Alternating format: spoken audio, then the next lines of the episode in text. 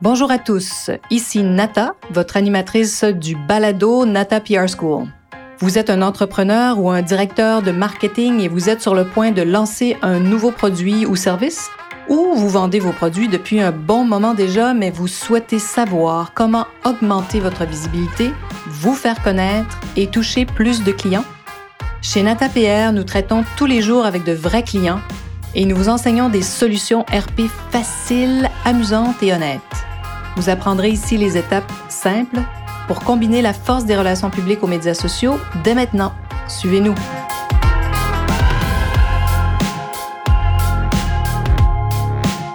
Bonjour et bienvenue à ce 92e épisode du balado du podcast Nata School. Les relations publiques pour raconter votre histoire. Qu'est-ce qui fait le succès littéraire, le succès d'un livre? Est-ce que c'est la publicité ou les relations publiques? Qu'est-ce qui va faire qu'on va vraiment acheter un livre, la publicité ou les relations publiques? C'est la question de ce podcast. Vous pensez aussi que le bouche à oreille peut fortement contribuer au succès d'un livre? C'est tout à fait vrai, mais les relations publiques jouent quand même un rôle important ici et jamais la publicité. C'est ça qui est intéressant. La publicité peut servir de rappel important aux acheteurs potentiels qui connaissent déjà le livre cependant. Alors, la publicité ici va jouer un rôle pour indiquer où le livre est disponible, un livre qu'ils connaissent déjà, ses clients, et peut-être à un prix réduit. Mais c'est pas la publicité qui va être à l'origine du succès d'un livre et c'est pas la publicité qui va avoir contribué à faire connaître le livre. Je ne suis pas contre la publicité, bien au contraire. Et je profite très souvent, bien sûr, de la force de Facebook. Je ne sais pas si vous avez déjà fait des campagnes sur Facebook, mais c'est fou, Facebook, Instagram, hein, parce qu'on peut combiner les deux maintenant. Facebook détenant, euh, ayant acheté Instagram. Alors, c'est fou ce qu'on arrive à cibler. Euh, c'est vraiment intéressant. LinkedIn aussi, à l'occasion, euh, ça m'est arrivé de faire des campagnes sur ces plateformes de médias sociaux pour présenter, entre autres, les services de Nata PR School. Mais pensez-y, hein, pour quelle raison achetez-vous un livre? Pensez au dernier livre que vous avez acheté. Pourquoi l'avez-vous acheté? Sans doute parce qu'un journaliste a fait une critique dithyrambique d'un livre dans une publication que vous lisez régulièrement, est-ce que c'est un journal? Et, par exemple, le dimanche, il y a une section où on parle des nouveaux livres et tout à coup, vous lisez une critique qui est incroyablement élogieuse envers un livre. Et ça vous donne envie de l'acheter, bien sûr. Ça, c'est la première raison. Donc, un journaliste en a fait la critique. La deuxième raison, vous allez consulter, comme moi peut-être, la liste des meilleurs vendeurs du New York Times ou ses répertoires de meilleurs livres. Alors, ça, ça peut être la raison. Le New York Times est un journal. Donc, voyez, on est encore très près des relations publiques. Ou peut-être que vous êtes curieux, hein, raison numéro 3. Vous suivez ce que Oprah Winfrey présente dans son book club, par exemple, hein, ou d'autres. J'imagine que dans le monde, il y a d'autres aussi personnalités, par exemple, qui parlent des livres qui les inspirent. Encore ici, vous voyez, une personnalité qui parle d'un livre, d'un produit. Quatrième raison, un ami vous parle avec enthousiasme d'un livre qu'il a adoré. Euh, moi, c'est souvent comme ça que j'ai découvert des livres, entre autres parce que des coachs m'en avaient recommandé, parce que j'écoute des podcasts et tout à coup j'entends euh, une personnalité parler d'un livre, par exemple, et bien sûr, j'aime bien les répertoires, les New York Times, par exemple. Alors, quatre raisons. Hein. Un journaliste en a fait une critique. Vous avez consulté une liste des meilleurs vendeurs. Vous suivez des personnalités hein, qui parlent de livres. Ou un ami vous en a parlé, vous a parlé euh, chaudement d'un livre qu'il avait adoré. Et cet ami, par exemple, il a peut-être découvert ce livre comment? Selon une des, trois autres hypothèses plus haut, hein, peut-être parce que justement, il avait lu une critique sur ce livre.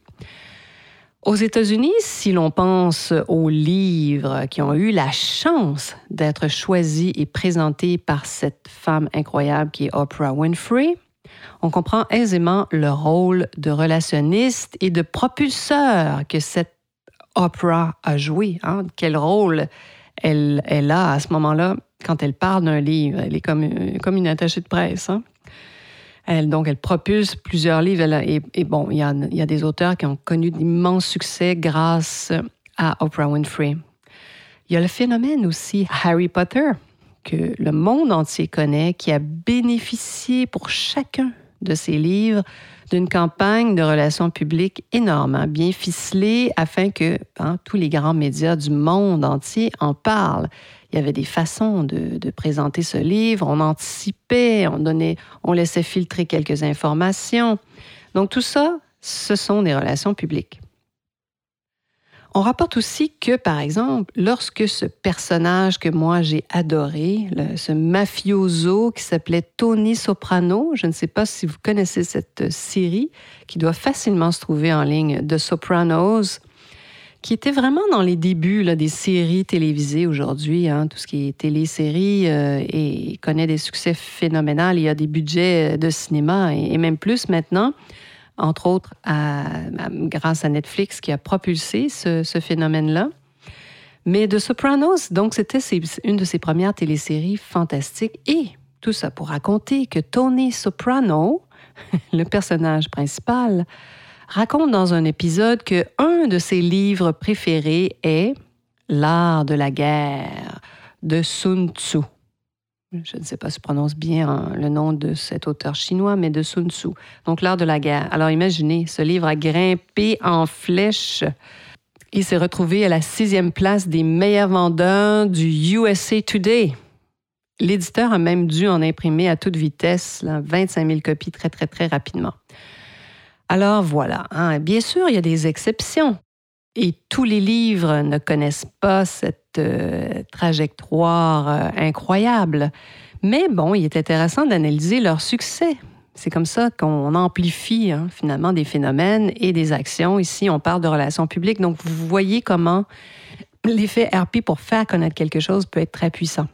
il y a des points communs entre chacune de ces ventes de livres phénoménales et la publicité n'est pas dans l'équation. Donc, les ventes phénoménales s'appuient sur les relations publiques ici.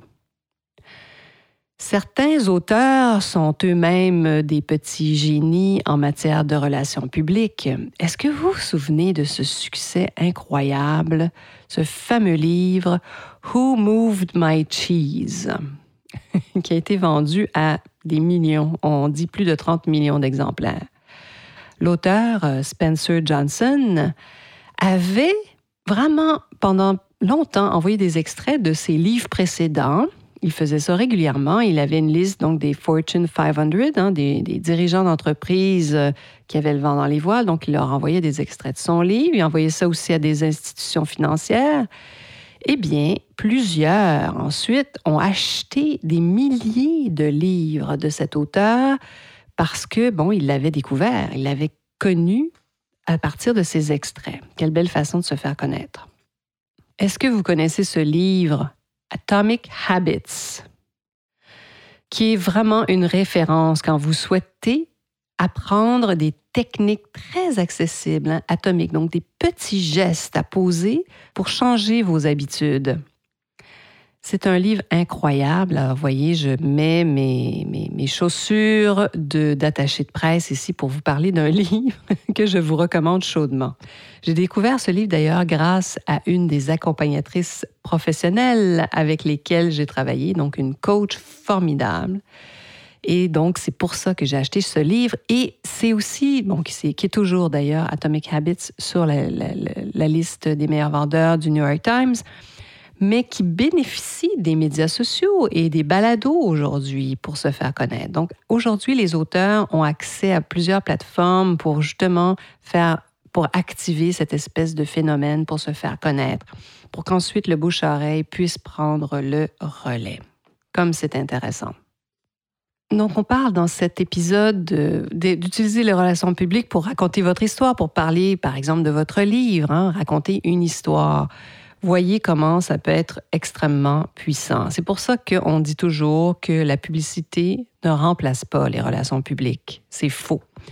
Souvent des directeurs du marketing qui veulent faire des coupures, ils vont couper dans les, dans les relations publiques, s'imaginent que c'est pas utile. C'est tellement une erreur terrible, je vous le jure. Alors voilà. Conclusion, est-ce que vous connaissez un succès de librairie qui s'est construit grâce à la publicité? Peut-être qu'il y en a un dans l'univers. Si vous en connaissez un, eh, écrivez-moi et faites-moi part de ce cas parce que moi, je n'en connais pas. Et je, suis prête à jurer que vous n'en connaissez pas non plus euh, de livres qui, sont, qui ont été lancés avec des campagnes publicitaires. C'est toujours grâce aux relations publiques que ces phénomènes sont amplifiés où tout à coup, il y a une personnalité qui s'empare d'un livre, qui décide d'en parler. Et souvent, cette personnalité-là va l'avoir découvert parce qu'un critique va en avoir parlé quelque part, n'est-ce pas? Vous voyez un peu l'œuf ou la poule, la poule ou l'œuf, hein? Alors voilà. Donc, les relations publiques, oui, pour vous faire connaître et pour faire parler de vous, n'est-ce pas? Et pour raconter votre histoire. Alors encore ici, j'espère que cette petite pause de relations publiques, comme j'aime à les appeler, vous a inspiré Autrement, si vous n'êtes pas sur nos listes, hein, inscrivez-vous.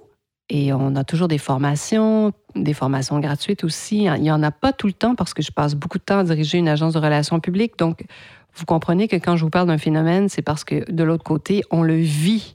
Donc, nous sommes au front. Alors voilà. Donc, inscrivez-vous sur nos listes. Vous pouvez tout simplement aller sur notre site natapr.com. Vous allez voir la fameuse petite fenêtre. Inscrivez-vous en échange de votre courriel, vous allez recevoir en plus notre modèle, le modèle NataPR en six étapes pour créer une campagne. Voilà. Alors j'espère que vous serez des nôtres la semaine prochaine.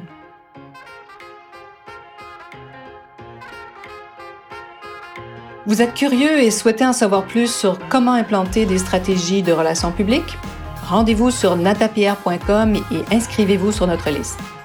Vous recevrez le modèle NataPR pour créer une campagne RP réussie. Et si vous souhaitez devenir client, contactez-nous à nata.natapierre.com. Nous attendons vos commentaires. À la semaine prochaine!